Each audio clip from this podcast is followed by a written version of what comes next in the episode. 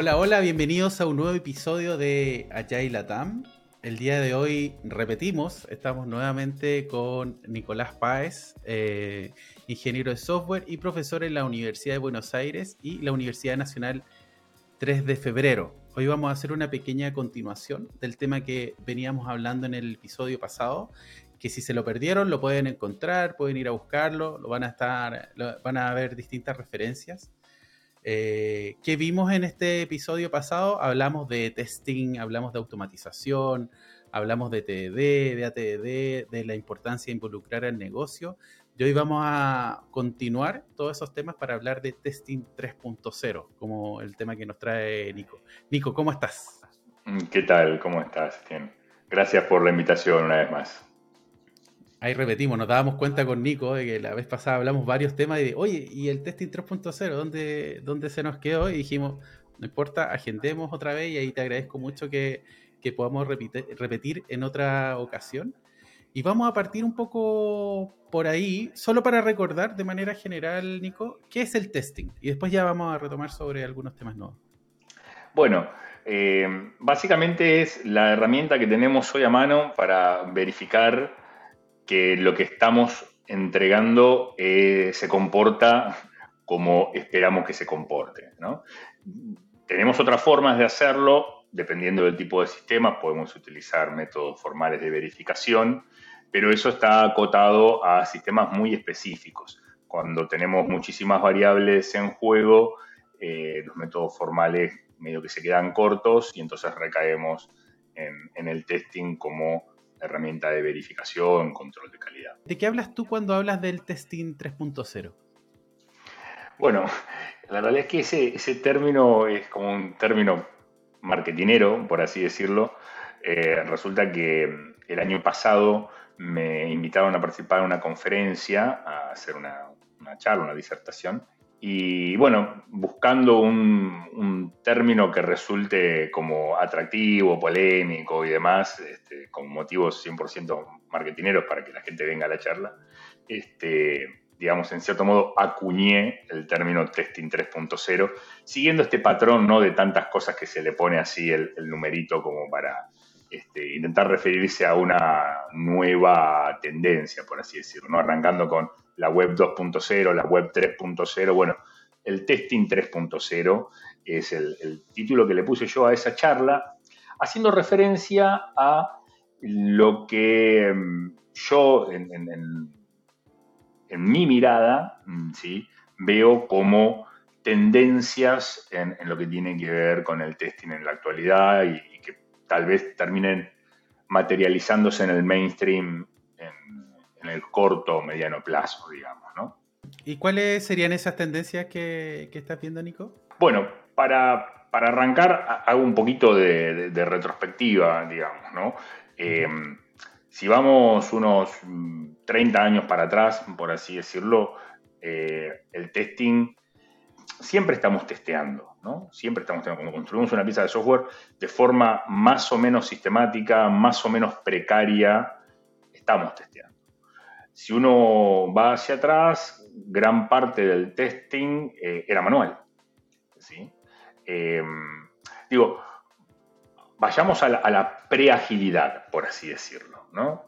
Para tomar algún punto que podría ser en los años 80, 90 o incluso más un, Ah, ah, antes de Ágil, una cosa así. antes de Ágil, sí. o un Before Agile, un BC. ¿no? en ese sentido, y creo que, que, amerita, dado el, contexto de Agile Latam, hacer este, análisis. Digo, yo siempre que, analizo o que analizamos las cosas a la luz de la agilidad, distingo como tres periodos. Eh, antes de Agile, podríamos decir, eso sería antes de los años 2000, antes de la firma del manifiesto. Después hay una primera etapa de eh, crecimiento de Agile que podríamos marcar entre el manifiesto y 2010, 2015. Y después, del 2015 para acá, donde Agile de alguna forma se ve eh, complementado o, potenciado con el movimiento DevOps y demás. Eh, bueno, pre-Agile es pre-Agile y, estas dos etapas de Agile, Agile primera generación o Agile segunda generación, se distinguen en algunas cosas incluido el testing. Entonces, en el pre-agile uno lo que encuentra es testing manual, testing separado, tengo un equipo que construye, tengo testing por un lado, desarrollo por otro. Desarrollo construye, da algo terminado y se lo pasa a un área de testing que está separada, ¿sí? que testea eso y le da feedback al equipo de desarrollo y demás. ¿sí? Y ese testing en general es manual, ¿sí? en general es un testing desde la perspectiva del usuario, casi exclusivamente. ¿sí? Cuando viene Agile, el primer cambio que nos trae es que ese equipo de testing que estaba aparte viene adentro. Entonces los testers ya no están en un área de testers, si se quiere, laburando entre testers, sino que cada uno de esos testers, uno o varios, entran al equipo de desarrollo y empiezan a trabajar codo a codo con el equipo de desarrollo. Esa es la, primera innovación, digamos, que nos trae Agile en términos de testing. Y que eso prendió, eso, prendió bastante. Hoy en día, si uno mira un equipo que pretende trabajar a, los, a Scrum o a lo Agile, se encuentra que dentro del equipo hay un tester. Y eso viene siendo así hace bastante, me animo a decir. Eh, eh, otro de los cambios es parte del testing recae en los developers. Los developers tienen que hacer prueba unitaria. Qué bien que, digamos, eso no es algo nuevo, digamos, pero que sí toma más relevancia desde una perspectiva, perspectiva. Eh, y, otro de los puntos es el testing temprano, en parte porque lo hacen los developers, en parte porque el tester está dentro del equipo, ¿sí? Y el testing automatizado. ¿sí? Esa parte del testing automatizado no prendió inicialmente, a mi parecer, digamos, en lo que fue Agile, primera generación, los equipos que empezaron a laburar con Scrum metieron el tester adentro, pero el tester seguía haciendo testing manual. ¿sí? Creo que justamente con Agile, segunda generación, con el auge de los movimientos de DevOps, el tester empieza a automatizar. O es el tester el que empieza a automatizar o aparece alguien que se encarga de automatizar. Pero el testing en sí eh, pasa a estar fuertemente automatizado. Es una, eh, es una problemática que toma muchísima más relevancia. Igual no es algo completamente nuevo, ya veníamos hablando de que al menos la regresión debería estar automatizada y demás cuestiones. Lo que pasa que con todo el, ímpetu y toda la atracción que nos trae DevOps, eh, si yo pretendo hacer eh, entrega continua y demás, necesito aún más que eso esté automatizado. Entonces, eso es lo que para mí caracteriza este testing 3.0. Es testing en el mundo DevOps, por así decirlo. Mm. Entonces, el tester tiene que estar dentro del equipo, el tester eh, tiene que tener como hablábamos antes, un, involucramiento más importante con el negocio, otro tipo de interacción con los developers. El tester no es el que viene a, romper o a dificultar el laburo del developer, es un colaborador, ¿sí? Mm.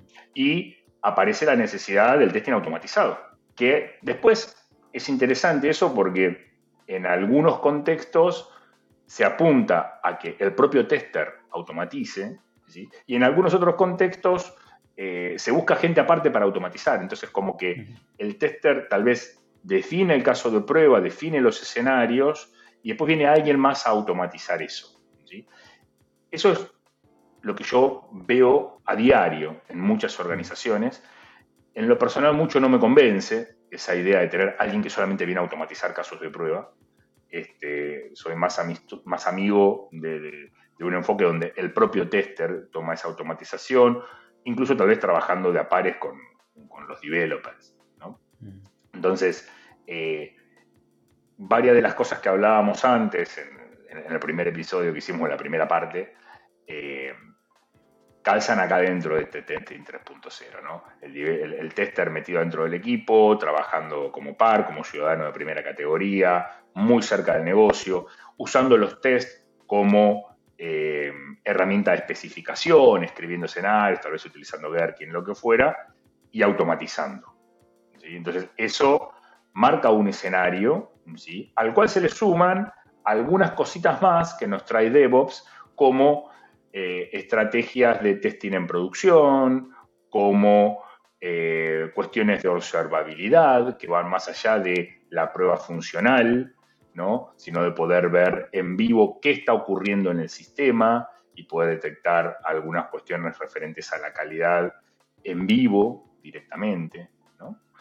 Eh, aparece también con mayor relieve todo el tema de la automatización de los despliegues, el, armado de los ambientes, eh, incluso más cosas, si se quiere, para, testear. A partir de que yo voy a representar mis ambientes como código, entonces tal vez hay un código ahí que también eh, es factible de ser testeado.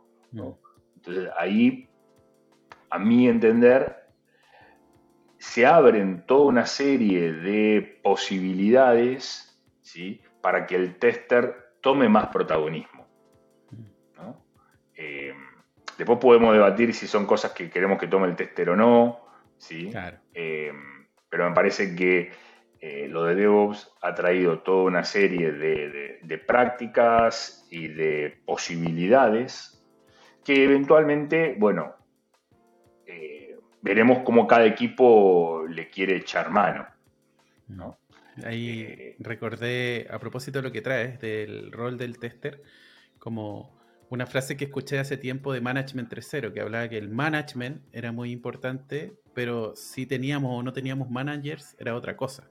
Es como la actividad de testear es muy importante, pero tenemos o no tenemos un rol asignado específicamente a testear o en realidad es que el testing es el importante para el equipo? Es buenísimo, es buenísima la, frase y, la, reflexión. Em, yo creo que, aparecen un montón de posibilidades en el testing y en el control de calidad, incluso en términos más amplios, digamos. ¿no? El testing como una actividad de control de calidad, podemos tener otras habilitadas a partir de eh, avances tecnológicos, por así decirlo. ¿no? Eh, y, lo mismo pasa con el tester. El tester podrá ocupar nuevos espacios, eh, tomar nuevas actividades, pero igual creo que hay un espacio para el tester, ¿sí? Incluso desde las actividades más tradicionales de control de calidad. ¿no? Creo que el hecho de tener alguien trabajando con el usuario, con el tester, buscándole la vuelta a las funcionalidades, a, cómo encaramos, cómo construimos esa funcionalidad, cómo la vamos a testear, etc. Creo que eso aporta. Entonces creo que ese lugar eh, sigue estando. yo voy a armar un equipo, quiero tener un tester. Más allá de que los developers automaticen y que hagamos testing cruzado y demás, el testing hay que hacerlo porque yo quiero tener un tester. Entonces, eh, creo que hay un espacio ahí. Lo que me parece que, también es una cuestión para reflexionar como, industria, es que en muchos escenarios, en muchos contextos, el tester es una persona de, poca experiencia, muchas veces. ¿sí? Eh, no solo tal, vez no programa, pero eso no es un, problema en sí. Uno puede tener una persona de mucha experiencia que no programa, y eso no lo veo como un impedimento. Pero hay como una tendencia, veo yo, digo, no, tengo, no tengo papeles para soportar esta, afirmación, para respaldar esta afirmación. Lo hablamos en el episodio pasado, ¿no? Que tú nos comentabas que incluso había gente de otros, de otros roles que no, tampoco eran cercanos a la tecnología y estaban testeando. Claro, entonces, bueno, mete un tester. Bueno, si mete al junior que haga testing, digo, che, no, quiero quiero un tester eh, con experiencia, quiero a alguien senior, ¿sí? Eh, digo, no, no es que no pueda haber un junior, pero si somos un equipo y el único tester que tenemos es un junior, me queda un sabor a poco, digamos. y siendo que es una, o sea, si lo ponemos, si fuera más en cascada o no, pero si, pero si está probando algo que está haciendo alguien con más skills que esa persona, ¿qué tantas capacidades tiene de testear eso, no? ¿Qué tantas capacidades de ver si algo está bien o no, no está bien hecho? Sí, absolutamente, absolutamente. Yo creo que ahí hay una vuelta de rosca en, términos de industria, digamos, ¿no? Porque no hay ningún, no hay ningún paper que te diga poner, poner los juniors como testers, ¿no? O sea, al menos yo no lo conozco, digamos, pero, eh, pero creo que hay falta como una vueltita de rosca. Está bien que esto puede estar de alguna forma siendo consecuencia de en un punto cierta escasez de recursos que hay en la disciplina, ¿no? O sea, todo el, todo el ecosistema de Haití está, más allá de los despidos masivos que ha habido y demás, este, hay como una visión de que, che, acá falta gente o va a faltar mucha más gente y demás. Entonces, bueno, eh, tal vez eso impacte en que meter gente de otro, que viene de otro, de otro rubro y, lo metemos a hacer testing porque parece más fácil. Y insisto en esto que parece, yo no estoy tan seguro que sea más fácil, sinceramente. Eh, al menos no hacerlo bien y hacerlo agregando valor. Claro.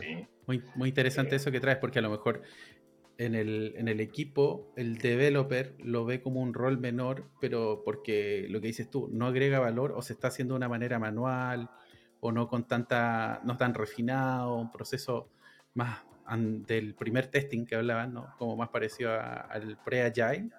Eh, pero claro, si se viera con valor, si fuera algo distinto, por ahí nos ponemos de igual a igual con lo que estamos haciendo. Absolutamente. Porque de hecho, hay ciertos tipos de testing que no lo va a poder hacer un junior. Si vos tenés que hacer, no sé, una prueba de performance. La prueba de performance es una actividad bastante compleja, que implica eh, generar carga, leer eh, métricas, hacer análisis. Digo, eso no es para que lo haga un junior, digamos, Eso requiere un montón de conocimiento.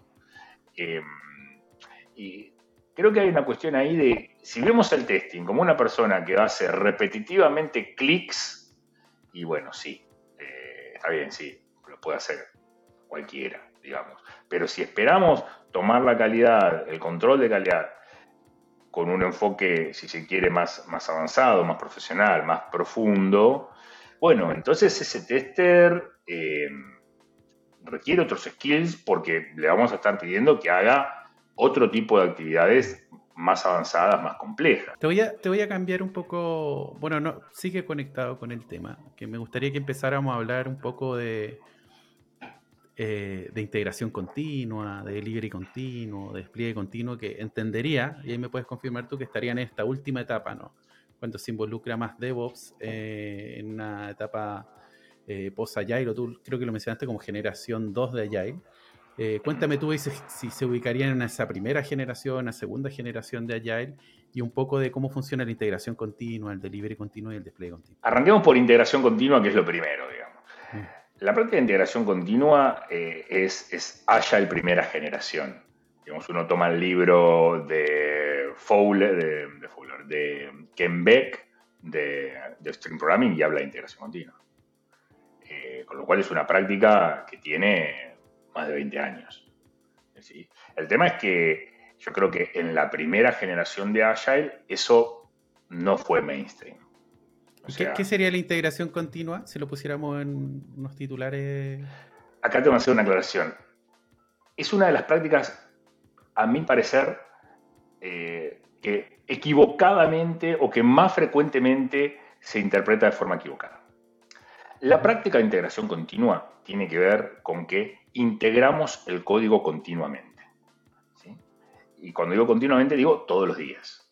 ¿Qué significa integrar el código? Bueno, integrar el código implica que todo el código esté almacenado en un único lugar, lo cual la mayoría de la gente hace, utiliza Git, por ejemplo, hoy en día es como el estándar de facto, ¿sí?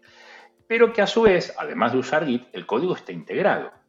Eso implica que dentro de Git todo el código esté en un branch, en un mismo branch, ¿sí? en una misma rama. Eso en general no ocurre. ¿Por qué? Porque una práctica bastante establecida que tenemos es que cada developer típicamente abre una rama distinta de desarrollo ¿sí? y trabaja separado del otro. Entonces, mi código está en una rama y tu código está en otra rama.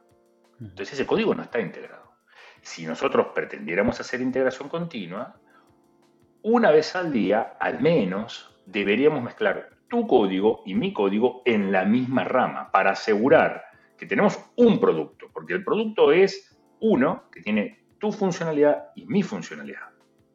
No es un producto que tiene tu funcionalidad y otro producto distinto que tiene la mía. No, es el mismo producto que tiene que tener todas. Entonces, eso es integrar continuamente. Ahí es donde la cosa no funciona. Mucha gente dice, tengo integración continua y cada developer está en un branch distinto. Bueno, eso no es integración continua. ¿Y por qué le llamamos integración continua? Bueno, porque la práctica de integración continua implica, primero, que tengamos el código en un lugar central. Ponele Git, GitHub, GitLab, el que te guste. Segundo, que trajemos todo sobre el mismo branch. Tercero, que cada vez que alguien sube un cambio, a eso se le corre una serie de verificaciones. Típicamente se le corre en test, se le corre alguna verificación de estándares, un sonar, algo por el estilo, y tal vez se lo despliega a un ambiente de prueba, ¿sí? donde lo podrá ver un usuario, un tester, lo que fuera. ¿sí?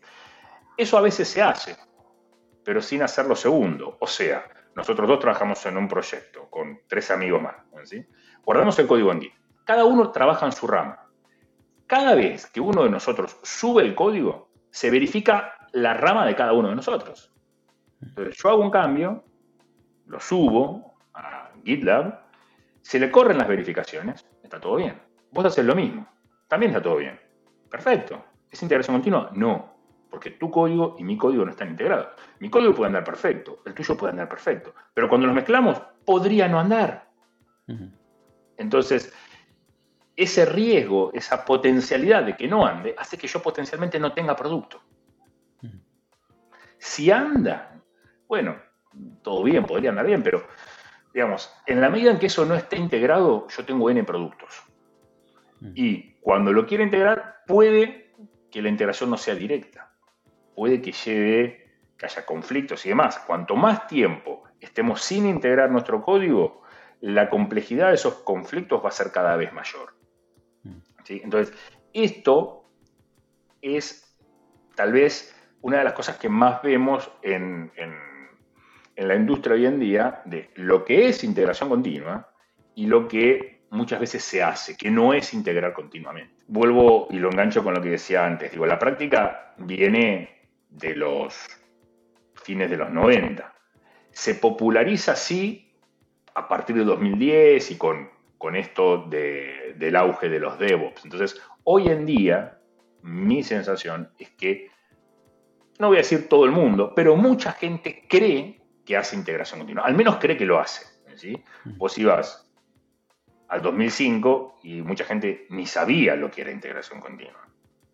¿Con qué se come? Le preguntaban.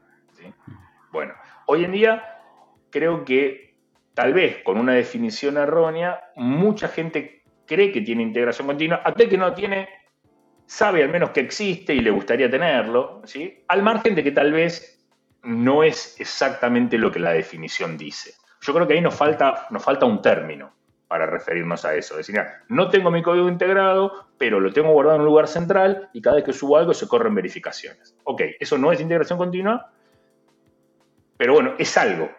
Es algo mejor que, no tenerlo. Entonces, faltaría ahí un, término para designar esa situación. De hecho, con lo, con lo que comentas, me acuerdo haber llegado alguna vez un, creo que era un banco, yo estaba como Scrum Master y empezábamos a hablar de estos temas y yo estudiaba mucho, independiente que era Scrum Master, estudiaba mucho de lo técnico porque estaba desarrollando un producto de software. Y también en algún minuto me encontré con esto de tener política de uso de ramas, tener política de cómo ocupo el máster, cómo ocupo el otro, cómo versiono. Eh, y me acuerdo de traérselo traído al equipo y empezar a conversar con otros pares míos Scrum Master y todos lo hacían de manera distinta en la compañía. Y cada uno veía ahí era y vemos después cómo lo integramos, incluso equipos trabajando en el mismo producto, que esto es un problema ya en un equipo, es un problema, pero nos imaginamos en nueve equipos, en diez equipos, en veinte equipos, trabajando de la misma manera y como dices tú, mientras más nos demoramos en integrar, el problema es más grande. ¿Por qué no vemos y resolvemos en el día a día y son problemas más pequeñitos a propósito de la iteración, a propósito de lo que estamos aprendiendo con Agile y que suele ser un problema como no hablado de alguna manera? Sí, absolutamente, absolutamente. Em, y una cuestión que, se termina asociando a esto es esto de trabajar todos, si se quiere, sobre la misma rama o al menos una vez al día integrar todos en la misma rama, es lo que se llama Tran-Based Development, ¿no? O sea, es, trabajamos todos sobre, sobre. El término Tran viene de que cuando se empieza a popularizar esto, la herramienta, si se quiere, más popular en aquella época era SBN, y a la rama principal se le llamaba trunk. ¿no? Hoy en día el término quedó como medio fuera de moda, por así decirlo. Eh, pero bueno, la práctica es esa. Ahora, como suele ocurrir con muchas prácticas de, ingeniería, es difícil que uno pueda agarrar una práctica y me la llevo y hago esta práctica y no hago las demás, porque hay mm. cierta interacción entre las prácticas, cierta relación entre ellas. Yo creo que son muy pocas las prácticas que uno puede decir, bueno, agarro esta práctica sola y no hago ninguna. Desacoplada. Desacoplada. No sé, puedes hacer eso con las retrospectivas. Bueno, no, no importa qué estés haciendo, puedes hacer retrospectiva como una herramienta de intentar mejorar. Ok, perfecto. Ahora, ¿puedo hacer Trump-Based Development solo? Difícil. Trabajar todos contra la misma rama sin tener pruebas automatizadas. Y suena medio a suicidio eso. Eh, hacer Trump-Based Development sin trabajar eh, de a pares. Y se pone difícil. Mm. ¿sí? Porque, digamos, tenés un equipo de 5 o 6 personas trabajando cada uno en una funcionalidad distinta, tirándole todos al mismo branch, se pueden armar unos mambo complejos. Distinto es si vos tenés la gente haciendo mob programming, donde se trabaja eh, de a una story a la vez, si se quiere, entonces no hay mayor historia, o trabajando de a pares. Entonces, bueno, tenés la mitad de, funcionalidades activas. ¿sí? Mm. Se simplifica bastante. Sumado a esto de que lo contextualizamos en un equipo que trabaja de forma ágil, no tenés 30 personas comiteando ahí. No, tenés, no sé, 5 developers, tenés un equipo de Agile, no sé, ¿qué, qué, métrica no? 7 más menos 2, 10 personas, de los cuales uno es el productor, otro es el Scrum Master, tenés un UX, qué sé yo. Entonces, queda, muy acotado. Entonces, uno tiene que contextualizar estas prácticas en ese contexto, en el conjunto de prácticas que uno utiliza eh, complementariamente. No es que ah, hago Trunk-Based Development siempre. Bueno, ok, no tengo pruebas automatizadas y somos 30 developers. Bueno, no, es un suicidio. Mm. ¿sí? Este, entonces, si lo contextualizamos, bueno, suena un poquito más razonable, digamos, ¿no? Y a propósito de eso mismo que mencionas, ¿dónde entrarían estas otras como, porque ya tendríamos claro la integración continua, ¿dónde entraría el delivery continuo, el despliegue continuo? U otra que a lo mejor yo no mencioné que tú digas, no sabes que esta también va entre medio a propósito de estas prácticas. Bien. Lo de, lo, de entrega continua, Continuous Delivery, eh, se populariza a partir de un libro que sale en 2010, eh, que el autor es eh, David Farley y Jess Humble es el otro autor. Eh, ellos en el 2010 sacan ese libro y en ese libro, de alguna forma, si se quiere, oficializan o inauguran el término continuous delivery y de la mano de eso el término de pipeline. Hoy en día todos hablamos de pipeline, pero el, el término pipeline lo inauguran en ese libro. Ese libro es el que, bueno, tal vez venía un poco desde antes, pero ese libro es el que genera la gran popularidad del término pipeline que hoy utilizamos a diario. Antes no era un término de uso común. Que se lo, mencionamos en el episodio anterior. Si alguien quiere la referencia, está en el episodio anterior de, este podcast. Ahí está. Em, entonces, cuando hablamos de, entrega continua, es justamente la capacidad de poder entregar en forma continua, ¿no? Parece, parece medio obvio o redundante la definición, pero implica que yo puedo poner cosas en producción cuando el cliente me lo pide. ¿En contraposición con qué? En contraposición de que muchas veces uno decía, eh, un equipo decía, listo, terminé esta funcionalidad, y el cliente te decía, o tu productor decía, bueno, dale, ponlo en producción, bueno, para, necesito tres días para ponerlo en producción. Como tres días. Y no, porque tengo que correr la regresión, porque tengo que armar un ticket para que este, los sysadmin lo instalen, o pito, flauta, bla, bla, bla. No, no. Quiero poder entrada continua, que no es todo el tiempo, mm. ¿sí? Es cuando el negocio lo requiere. Si el negocio te dice ahora, es ahora. Si el negocio te dice pasado mañana, que sea pasado mañana. ¿Sí? Pero es justamente poder responder al negocio en forma continua. ¿sí? Que es distinto a la práctica de continuous deployment, que eso es todo el tiempo. Ahí como que está implícito el ok del negocio. Entonces, lo codeaste, pum, lo mandás de una. Se acabó tenés un montón de verificaciones en el medio seguramente y lo pones en producción sin esperar, si se quiere, el clic o el OK manual, porque típicamente un esquema de continuous delivery lo que uno va a hacer es lo construyo, lo testeo en forma automatizada que yo y lo dejo en un ambiente para que lo vea mi product owner y dé el ok. Mm. Cuando él da el ok, ¡tuc!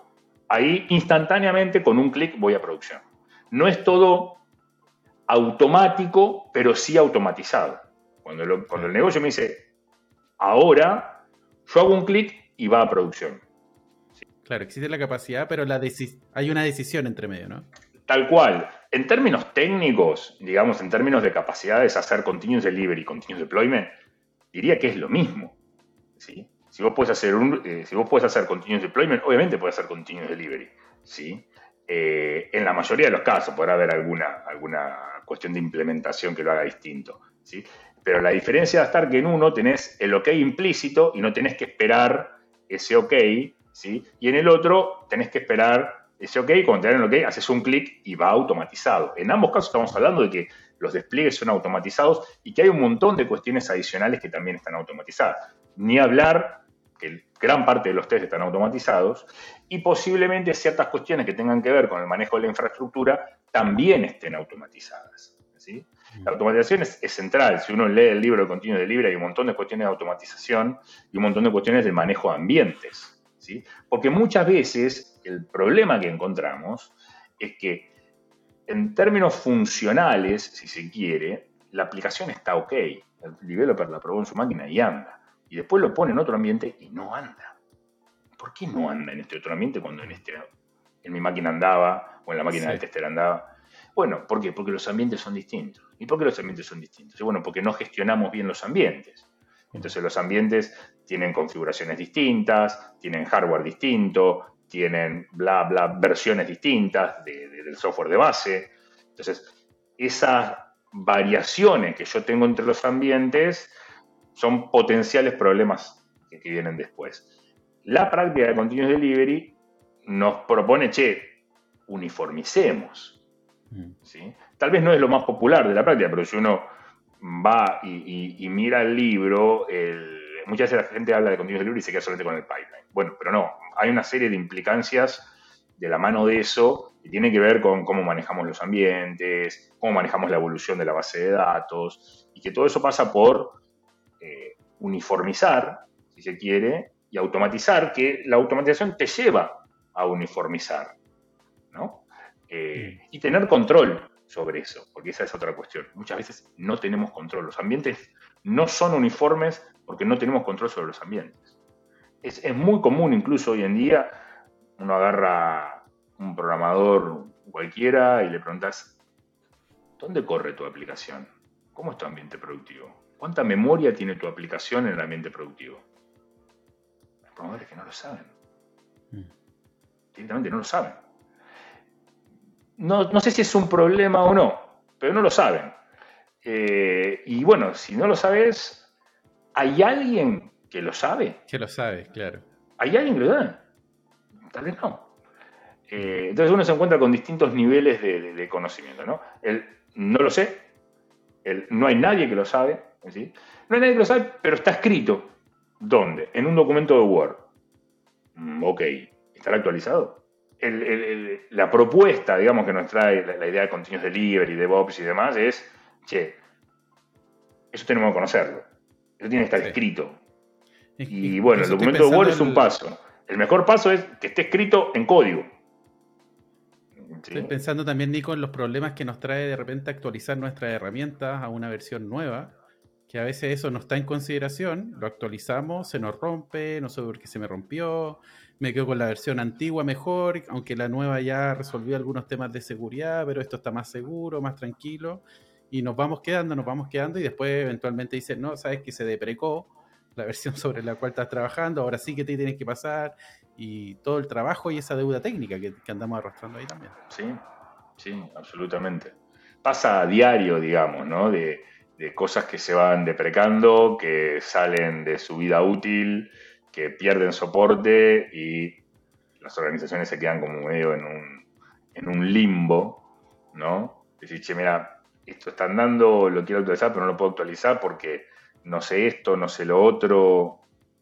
Eh, bueno, son las cosas con las que tenemos que, lidiar y que de alguna forma eh, justifican eh, muchas de las cosas que estudiamos en la universidad.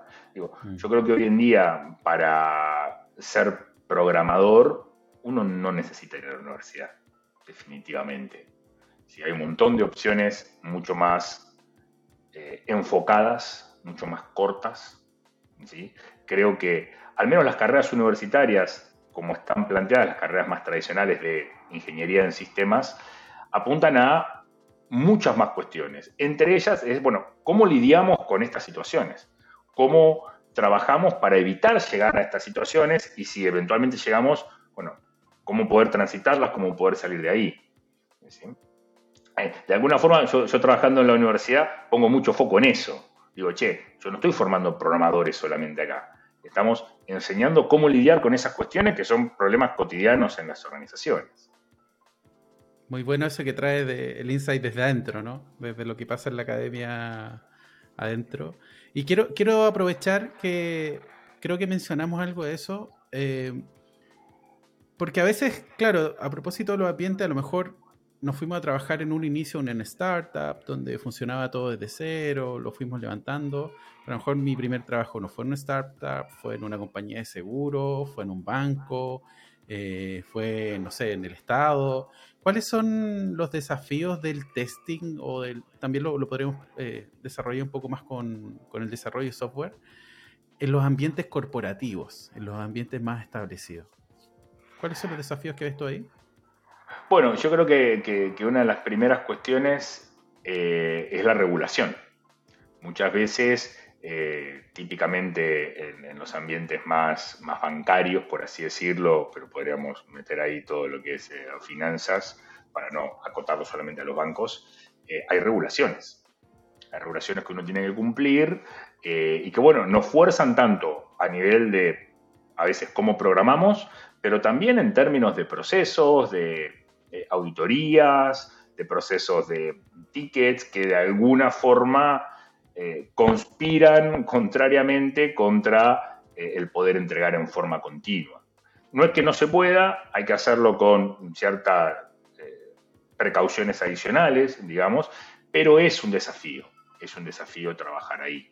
Que de repente en los ambientes más tipo startups, donde tal vez no hay tantas regulaciones, donde sí suele haber mucho más apuro, no porque te lo imponga, digamos, porque en cierto modo te lo exige la, supervivencia, digamos, ¿no? En un ambiente más startup, bueno, vos tenés ahí los recursos, tal vez, tenés una idea que necesitas validar, ni siquiera estás seguro que la idea te sirva, eh, inversores que esperan ver un retorno, ¿sí? si no te cortan el chorro, ¿sí? que es distinto a las, a las tensiones que tal vez uno eh, enfrenta en la banca más tradicional. ¿sí? Digo la banca más tradicional porque a partir de todas estas fintech y demás, eh, los bancos también han empezado como a, repensar algunas cuestiones. Eh, entonces, también empiezan a compartir algunas de las inquietudes que tienen las startups. ¿sí? Mm. Eh, no todos, ¿sí? por eso digo, bueno, la banca más tradicional tiene otros, otros desafíos, digamos al menos desde, donde lo veo yo, digamos, yo he trabajado bastante en, banca, creo que igual no es un problema exclusivo de, la banca, en retail también me parece que pasan, empiezan a pasar este tipo de cuestiones. De alguna forma hay, un artículo por ahí, este, hay dos artículos que siempre referencio. Eh, uno es el, eh, el software se está comiendo al mundo, ¿no? un artículo que se llama así en inglés, The Software is World, eh, y otro artículo que se llama toda compañía es una compañía de software, ¿no? Este, que hablan, si quieren, más, más de lo mismo, digamos, ¿no? Entonces, mira, este, ok, si sos Google, hay software, pero si sos un banco también hay software. Y si sos una casa de comidas, y bueno, tarde o temprano también hay software involucrado, ¿no? Em, con distintas eh, tensiones, digamos, a las cuales uno tiene que, con las que tiene que lidiar y con distintas regulaciones. Bueno, a propósito de todos los que hemos conversado el día de hoy, hablamos un poco de eh, esta conceptualización marketinera que nos decía Nico, que traía del testing 3.0, de integración continua, de continuous delivery, continuous integration, estaríamos todos, todos esos conceptos. Te quería preguntar eh, un poco de cómo sería este paso a paso desde que a alguien se le ocurre una idea de algo que podemos desarrollar con software hasta que esto se despliega al usuario bajo este paraguas de testing 3.0, como si tuviéramos una, una lámpara del genio y lo ideal y contamos con los recursos, están todos preparados, todos estudiando. ¿Cómo, cómo sería ese, ese paso a paso? Interesante. Eh, no creo, primero, no, creo que haya una respuesta única de eso. Eh, creo que hay una cuestión ahí de eh, cuán, cuán madura o cuán validada está la idea. Me parece que eso es central. Digo, si uno ya tiene una idea validada, si uno ya sabe cuál es el negocio, ya tiene estimaciones de, revenue, ya, está seguro de cuál es el negocio, creo que la situación es una.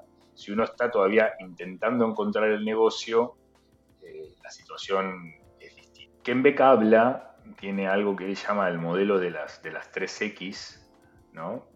Eh, para referirse a, las distintas etapas. ¿no? Entonces, él habla de que hay una primera etapa de eh, exploración, donde estás em, intentando encontrar el producto, ¿no? Creo que alguien contaba el, caso del jueguito Angry Birds, ¿no?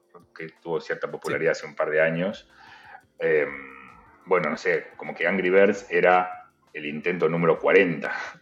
Antes de que el Angry Birds la pegara, hubo 39 que ninguno de nosotros conoció. ¿no? Algo de ese estilo. bueno, ahí estás explorando hasta que encontrás tu Angry Bird. Una vez que encontrás el Angry Bird, lo que querés es crecer. Entonces, eh, Kenbeck le llama eh, expand. ¿no? Eh, la, pegaste y ahí querés crecer y acumular usuarios, bla, bla, bla, obtener inversiones. ¿sí? Y después, una vez que ya a determinado punto, buscas estabilizar. Él le llama extract. ¿no? Y, y en cada una de esas etapas bueno, uno va a poner tal vez distinto foco en distintas prácticas. Entonces, eh, obviamente que habrá algunas prácticas eh, que uno va, va, a utilizar siempre y algunas otras que tal vez en la etapa de exploración no le das mayor importancia. Entonces, ciertas cuestiones de automatización de pruebas y bueno, puede ser que tal vez en una etapa de exploración no le das mayor importancia, ¿sí? que tal vez sí toman mayor relevancia en una etapa de expansión. Claro, estamos creciendo como equipo, creciendo como producto. Eh, claro, ¿sí? entonces digo, me parece que a lo largo de, ese proceso de, crecimiento, maduración y demás, eh, bueno, habrá algunas también que, tampoco, que siempre van a ser relevantes, o sea, versionar tu código. Eso siempre lo voy a querer hacer, ¿no? Como una práctica de, base, ¿no? Eh, pero bueno, no, tengo una respuesta eh, absoluta para eso. Creo que depende mucho de esta cuestión de en qué estadio está esa idea, digamos, para ver, bueno, de qué prácticas hecho mano, ¿no? Obviamente, yo en lo particular, creo que todo el mundo tiene sus mañas y sus costumbres y, que incluso, eh, bueno, yo esto lo hago así, y a veces, incluso sin siquiera preguntarme si che, hace falta hacerlo acá. Bueno, no sé si hace falta, pero lo hago así. ¿Y cuál es tu favorita? así y me siento cómodo haciéndolo así. Eh, hablando de desarrollo de software, eh, yo en particular me gusta, no me gusta programar solo. Me gusta programar en pareja, digamos me divierto más. este, y eso que no soy una persona, no me considero una persona demasiado sociable, digamos, ¿no? Este, eh, pero para programar me gusta, me gusta programar así en, equipo, digamos.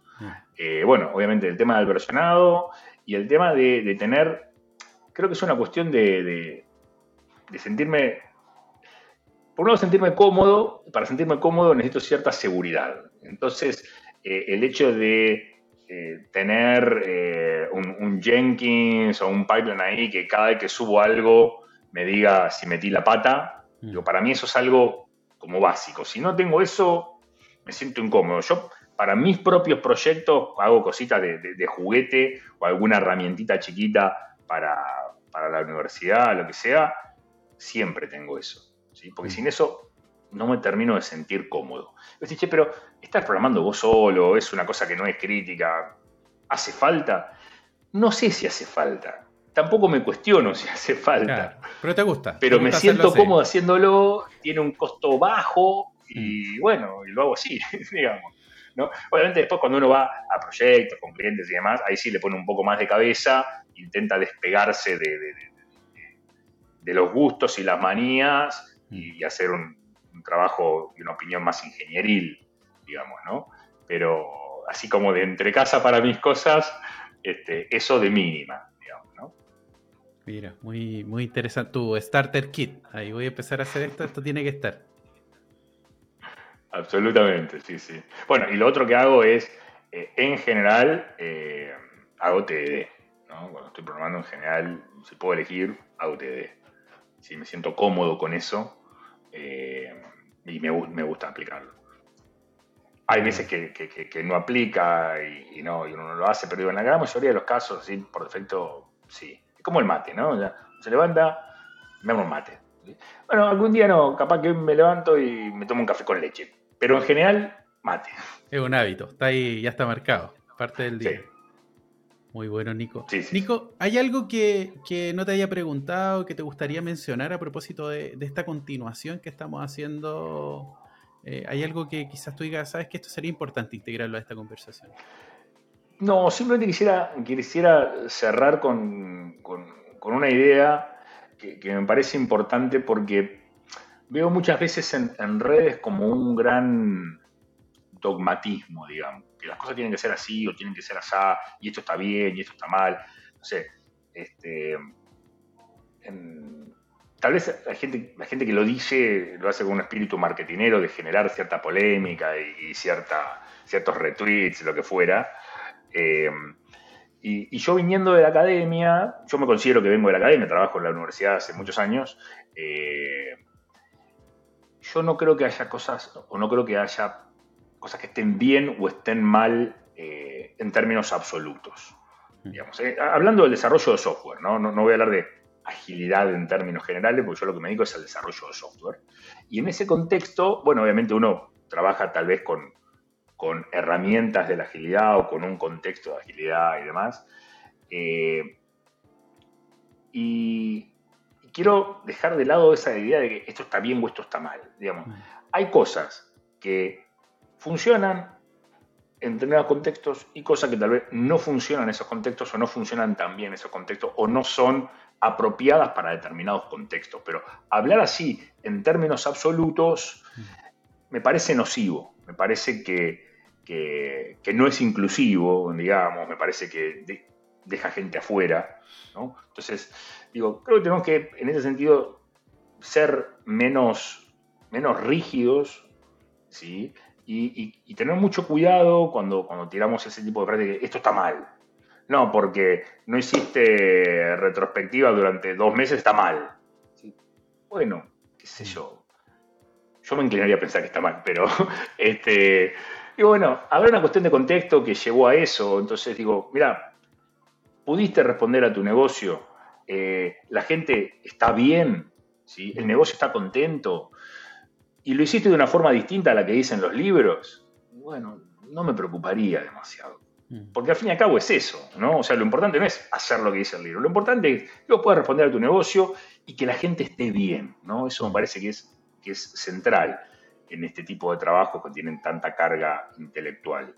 Este, porque vos puedes tener muy contento a tu negocio y que la gente la esté pasando mal, trabajando fines de semana, fuera de hora y demás. Entonces, ese es el punto que no es negociable. Después, no sé, las definiciones las podemos charlar si se quiere, pero digo, la gente tiene que estar bien y para que la gente esté bien tiene que cobrar y para cobrar el negocio tiene que estar bien también. Entonces digo, después todo lo demás son herramientas para lograr eso. Uno utilizará una, utilizará otra, si no lo utiliza o si lo utiliza tendrá algún riesgo más que gestionar, pero me parece que va por ahí. Bueno, con lo, con lo que me comentas, Nico, a propósito de esto de distintos resultados, lo que te entiendo de, De hecho, me vinieron varias cosas a la mente. Hace unos años escuché a Troy McGinnis que en una Agile hablaba del no absolutes en un, keynote. A propósito de lo que estaba viendo en la agilidad. y unos estudios que habían hecho de que, por ejemplo, los equipos que, solían ver eran de 12 personas, de 14 personas, y qué es lo que estaba en el libro, en la guía, versus lo que estaba pasando en la realidad me apareció, me recordé un poco de, de, eso que traía, también de lo que trajiste de uno de los lugares donde yo he visto que software se ha hecho con, con donde salía más rápido en un banco, se desplegaba y todo técnicamente, la gente no lo pasaba nada bien. En ese espacio había mucha rotación, eh, mucho estrés, pero es donde he visto yo que el software sí ha salido a, a producción muy rápido pero claro, ahí vamos viendo lo de la diferencia entre esto funciona o esto sí funciona con esto no me ha funcionado o esto sí me ha funcionado, que tiene que ver con una experiencia mm. propia. Absolutamente. Y, una cuestión que, me resulta a mí interesante, digo, em, yo siempre que, más allá de mi trabajo en la universidad, trabajo, trabajo con equipos, ¿sí? Y, muchas veces cuando me encuentro con un equipo nuevo, eh, la, cuestión es, che, a ver, no, porque queremos hacer integración continua o queremos automatizar pruebas o queremos hacer esto o lo otro, haciendo referencia al eh, el término de moda en ese momento. Digo, bueno, ok, pero ¿cuál es tu motivación para hacer eso? ¿Cuáles son los problemas que tienes? No, la verdad que está todo bien, estamos todos contentos. Ok, entonces, ¿qué beneficio adicional vamos a, tener al hacer esto? No, bueno, lo que pasa es que nosotros no lo hacemos así, lo hacemos. Bueno, ¿y cuál es el problema de hacerlo distinto? O sea, es distinto. Y te va bien, está perfecto. ¿sí? Pero distinto es el caso cuando dices, che, a ver, vos no haces lo que dice el libro, no haces lo que demuestran los estudios que eh, hace los exitosos, por así decirlo. Lo haces de una forma distinta. ¿Y cómo te va? Y no, tengo estos problemas, tengo mucha rotación, el producto está inestable. Bueno, ¿qué tal? ¿Y si probamos de hacerlo como dicen los libros? porque muchas veces pasa eso, que no estás obteniendo los resultados que te gustaría tener, pero tampoco estás haciendo las cosas que dice la receta.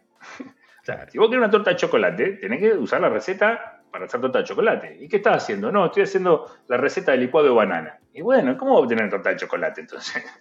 ¿Sí? Entonces, digo, hay que tener ahí cierto, para mí, cierto grado de, pragmatismo en eso y no salir a, che, no, quiero todas las prácticas. No, miremos qué es lo que intentamos eh, obtener, ¿no?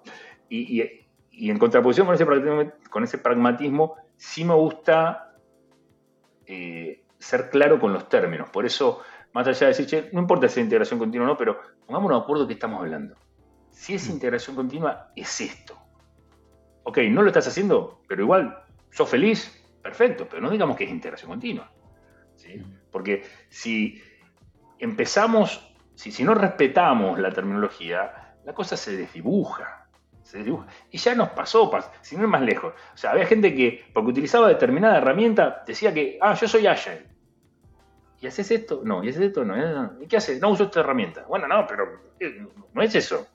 Entonces, si no mantenemos cierta terminología, la cosa se desdibuja y es todo cualquier cosa. ¿No? Eh, entonces, ahí me gusta, mantengamos la terminología. Que, que, que, que, es como un, pragmatismo distinto, como te lo, te lo entiendo yo también, que es como los conceptos claros, pero otra cosa es ser claro con, mira, no porque ocupes Trello, a lo mejor estás haciendo Kanban, sí, es un tablero visual, pero hay ciertas prácticas, estás gestionando el flujo, estás limitando el trabajo en progreso, ¿qué es lo que claro, estás agregando a eso? Utilizo Trello y tengo 25 tarjetas sin progres y somos cuatro en el equipo. claro. ¿No? No, no, va por ahí. Y, hay una cuestión, hay, hay un autor, ahora no recuerdo el nombre, que sacó un libro, eh, un, referente de ingeniería de software, no sé si era James Rumbaugh, este, que publicó un libro que tenía como un subtítulo, no lo recuerdo exactamente ahora, que decía algo así como liberemos las prácticas de los métodos. ¿no? En el sentido de que cada método ¿sí? Eh, Scrum, proceso unificado, el que quieras, viene con un conjunto de prácticas. Y un poco lo que dice él es, che, la realidad es que el método no importa, lo que importa son las prácticas que utilizás. Entonces, no te quedes encarcelado en que tu método dice esto, usa las prácticas que necesites. Y si esa práctica es de otro marco, pero te sirve, bueno, dale que va. Este, y en algún punto, eh, logrando como cierto grado de madurez, uno termina inventando sus propias prácticas. ¿Sí? Pasa que es difícil arrancar inventando tus prácticas. Probablemente te inspires en otro lado. Claro, ¿sí? Eh, entonces, uno toma la bibliografía, digamos, y lo que nos cuenta el estado del arte, y dice, bueno, arranquemos por acá, y vamos viendo y vamos incorporando. Yo qué sé, yo intento ir por ahí, digamos, en cada proyecto que desemboco tengo mis, mis mañas, mis usos, mis costumbres, eh, y uno va adaptando, ¿no? Que creo que es un poco, al menos desde el punto de vista de, la agilidad, lo que se propone, ¿no? O sea, tengamos capacidad de adaptarnos. Muy bueno, muchas gracias. Estoy conversando con Nico Páez, Nicolás Páez, eh, profesor de la Universidad de Buenos Aires, la Universidad Nacional 3 de Febrero. También, bueno, ingeniero de software. Eh, les recuerdo que va a haber un artículo de todo lo que estamos conversando nosotros en inspiritlatam.com, que nos pueden seguir en redes sociales, a lo mejor nos están escuchando por Spotify o nos están viendo en YouTube. También les recuerdo que Nico tiene un blog muy, muy interesante donde van a encontrar muchos, muchos de estos conceptos. De hecho, yo ahí medio que lo iba mirando para ver a qué cosa habla Nico, qué cosa, qué cosa interesante puede traer a esta conversación. Y me gustaría ahora pasar, Nico, con una pequeña definición para ya ir cerrando el podcast de, definición tuya, ¿no?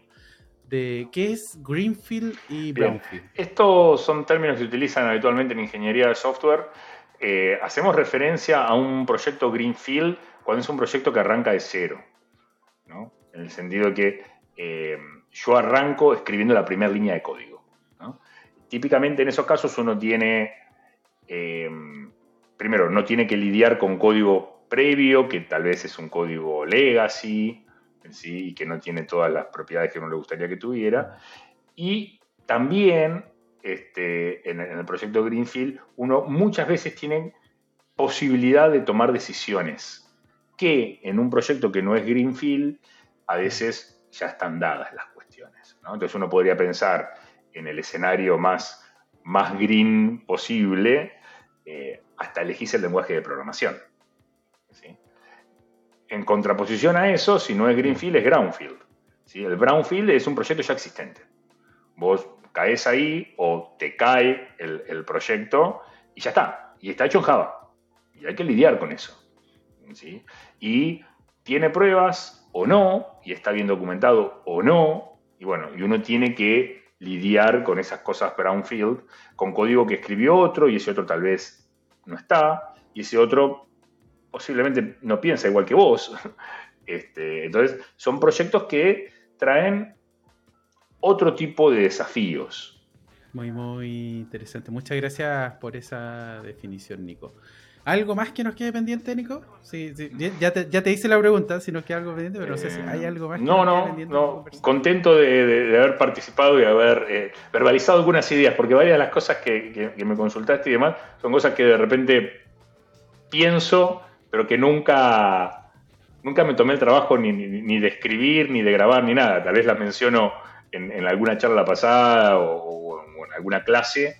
Este, está bueno ahora que quedaron como quedan registradas, digamos. ¿no? Quedan registradas. Para bien o para mal, digamos, ¿no? Bueno. Muchas, muchas gracias, Nico. queda todo, queda todo ahí, vamos a ver. Ahora, a propósito de lo que mencionábamos hace unos minutos, podemos cambiar de parecer sí. en algún minuto. Sí, sí, sí. Lo importante que quede publicado con la fecha, digamos, ¿no? Pero sí, sí. claro, no, tal cual. No, este, yo tengo un colega eh, con el que hice gran parte de la carrera, Marcio, eh, y hemos tenido alguna charla así, pero vos no pensabas así.